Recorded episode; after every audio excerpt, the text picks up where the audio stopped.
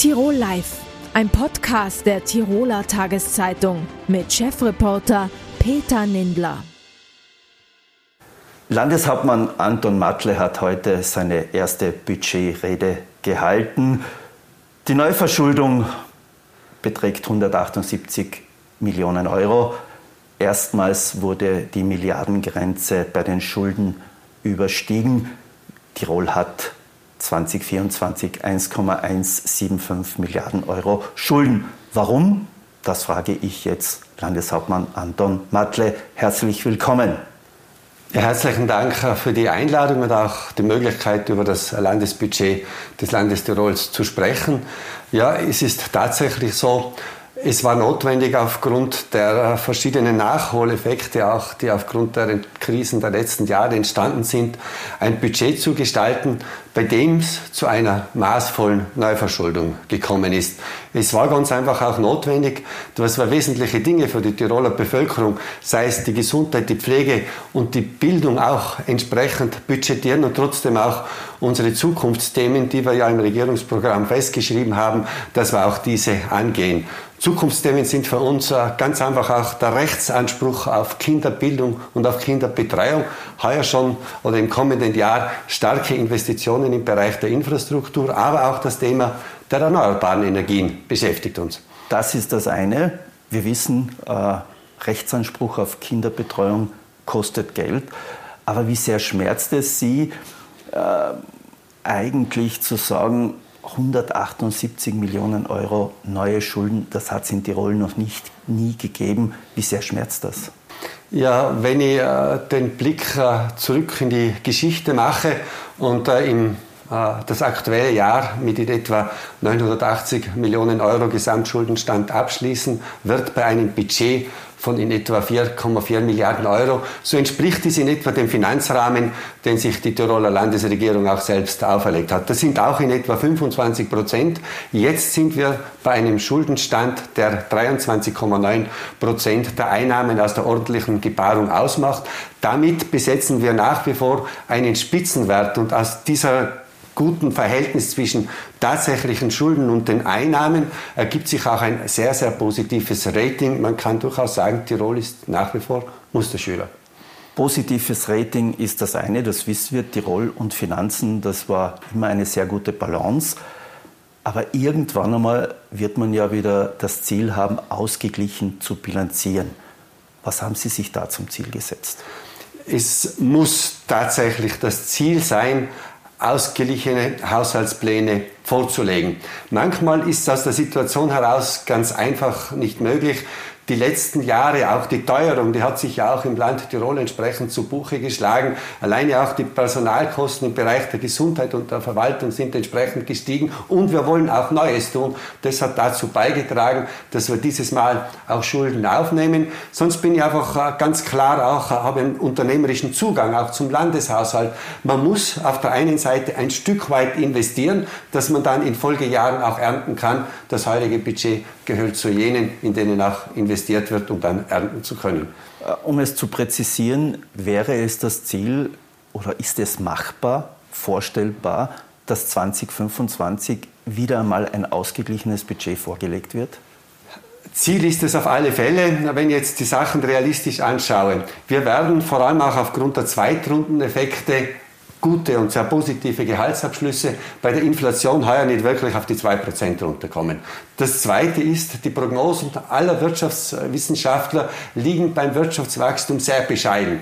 Und jetzt dann halt daraus zu resultieren, da geht sich ein Nulldefizit aus, das wäre meiner Meinung nach ein Stück weit äh, vermessen. Ziel ist es, realistisch der Ansatz von mir 2026. Jetzt haben Sie schon vorher erwähnt, die großen Brocken Gesundheit, Pflege, Soziales, Bildung. Aber hat die Politik in den vergangenen Jahren den Menschen nicht zu viel versprochen? Koste es, was es wolle? Müsste nicht irgendwann einmal auch die Botschaft hinübergehen, wir können uns nicht mehr alles leisten, die öffentliche Hand kann nicht mehr alles abfedern?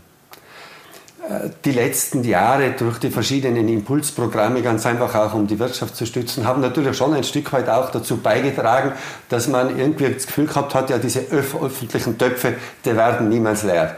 Von dem müssen wir uns tatsächlich auch verabschieden. Wir müssen ganz gezielt und auch massiv darauf achten, dass dort unterstützt und gefördert wird, was tatsächlich notwendig ist. Das Prinzip Gießkanne, das muss definitiv auch eingestellt werden. Wir in Tirol haben ja beim Tirolschuss auch schon sehr exakt darauf geachtet, dass jene Menschen eine Unterstützung bekommen, die es auch dringend brauchen, weil sie ein geringes Einkommen haben. Auf der anderen Seite gilt es aber auch, innovative Projekte zu unterstützen. Das ist mir schon auch ein, ein ganz großes Anliegen, wobei auch dort für mich der Ansatz gilt, fördern nur so lange, bis ein Thema, ein Produkt auf die Marktreife erreicht hat, dann muss sich das von der Wirtschaftlichkeit her selber tragen.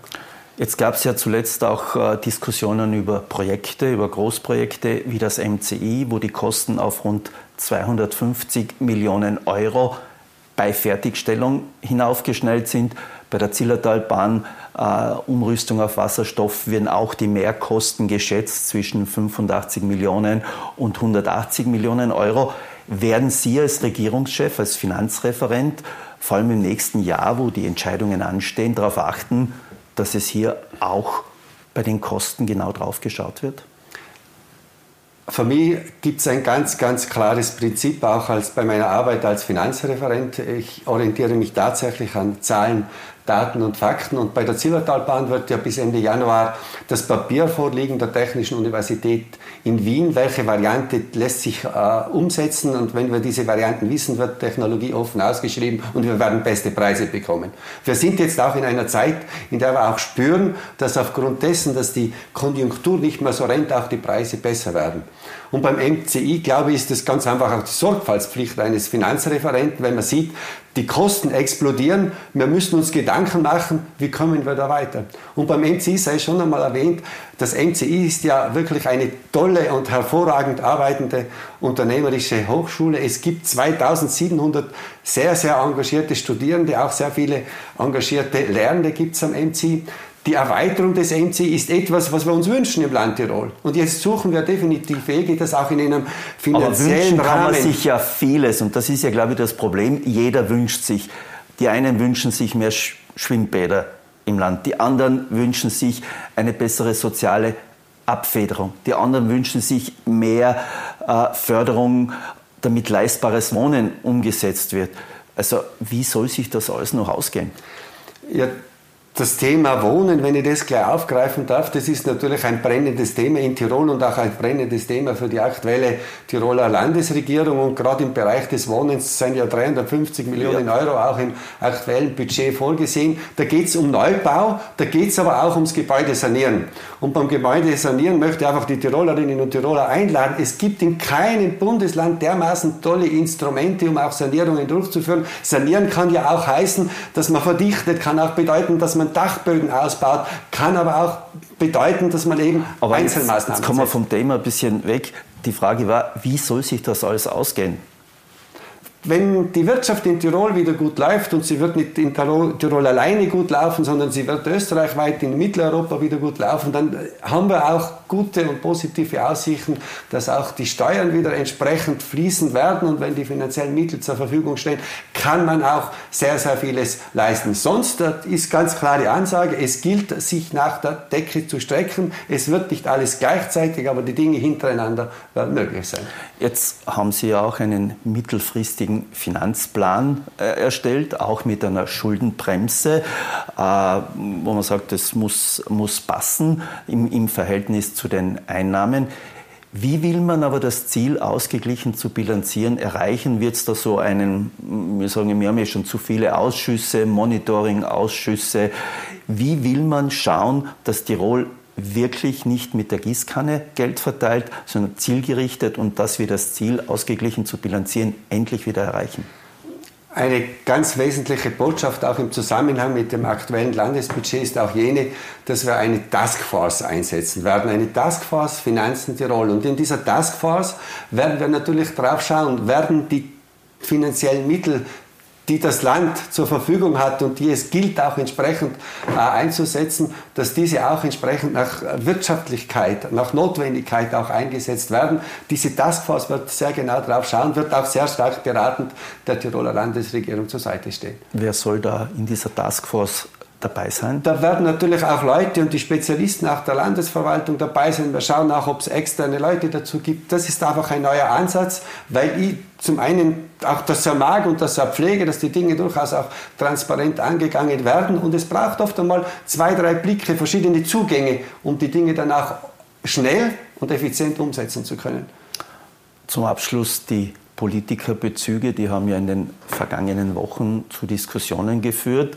Ähm, Sie haben im Sommer gesagt, äh, als Landeshauptmann brauche ich keine Erhöhung, ich bin nicht in die Politik gegangen des Geldes wegen. Ihre Botschaft dazu? Ja, generell werden es vermutlich alle Politikerinnen und Politiker sagen, ich bin ja nicht in die Politik gegangen wegen des Gehaltes, wegen des Geldes. Bitte, ein Bürgermeister, wie das 30 äh, Jahre sein durfte, hat ein sehr bescheidenes Einkommen. Nie war das Geld äh, der Anreiz dazu. Aber eines werde ich als Politiker auch nicht machen, mir selber Gehälter beschließen. Das diese Aufgabe hat der Nationalrat, von dem delegiert jetzt der Landtag. Die werden das beschließen. Wir werden sehen, ob sich eine Mehrheit findet für die halbe Regelung. Andernfalls greift die Bundesregelung. Herr Landeshauptmann, vielen Dank für das Gespräch. Und obwohl noch eineinhalb Wochen bis Weihnachten sind und Sie sicher noch einen Stress haben werden bis dorthin, hoffe ich doch, dass Sie ruhige Minuten finden, damit Sie auch entspannt in das Weihnachtsfest mit Ihrer Familie gehen können. Ja, herzlichen Dank und ich darf auch allen Zuseherinnen von Tirol Live frohe und gesegnete Weihnachten wünschen. Alles, alles Gute auch für das neue Jahr. Bleiben Sie gesund und tragen wir doch alle gemeinsam dazu bei, dass wir dieses wunderbare Land Tirol auch gestalten. Vielen Dank. Tirol Live, ein Podcast der Tiroler Tageszeitung. Das Video dazu sehen Sie auf tt.com.